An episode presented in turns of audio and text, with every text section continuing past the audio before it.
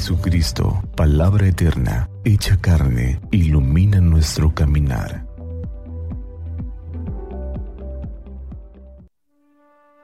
...28 de diciembre... ...Día de los Santos Inocentes... ...del Santo Evangelio según San Mateo... ...capítulo 2, versículo 13 al 18... Cuando se marcharon los magos... ...el ángel del Señor se apareció en sueños a José y le dijo Levántate, coge al niño y a su madre y huye a Egipto. Quédate allí hasta que yo te avise, porque Herodes va a buscar al niño para matarlo. José se levantó, cogió al niño y a su madre. De noche se fue a Egipto y se quedó hasta la muerte de Herodes.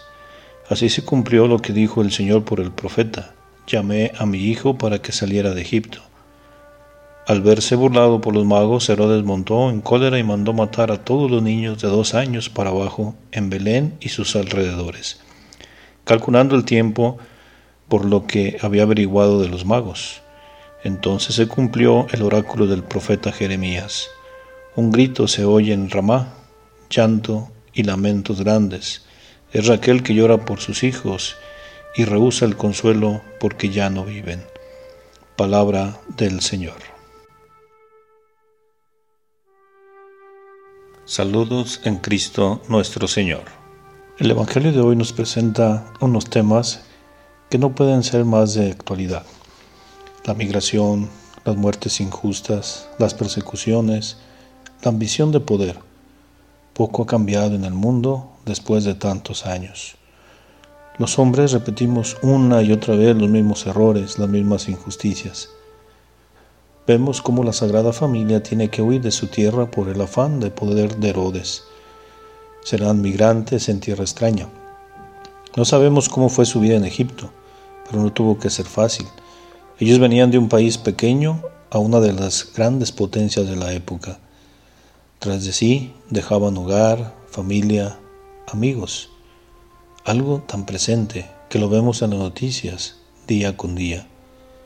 Vemos cómo nuestros hermanos vienen en caravanas, vienen peregrinando en busca de un mejor futuro.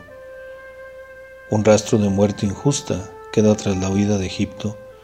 Niños inocentes asesinados sin motivo, niños a los que le llamamos santos porque lo son, los primeros que dieron su vida por Cristo aún sin saberlo, víctimas de las más atroz de las injusticias. Es bueno que estos días de Navidad los tengamos presentes tanto aquellos de los tiempos de Jesús como en los actuales, niños de la calle, víctimas de las pandillas, infelices caídos en las redes de la prostitución, de la trata de personas, de las drogas, inocentes atrapados en guerras que no se entienden, a veces inmolados con explosivos, santos inocentes en verdad.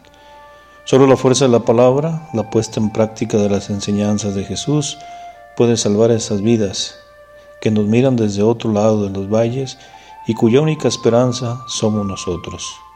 Tengamos la fe y la fuerza para tenderles una mano. Que así sea.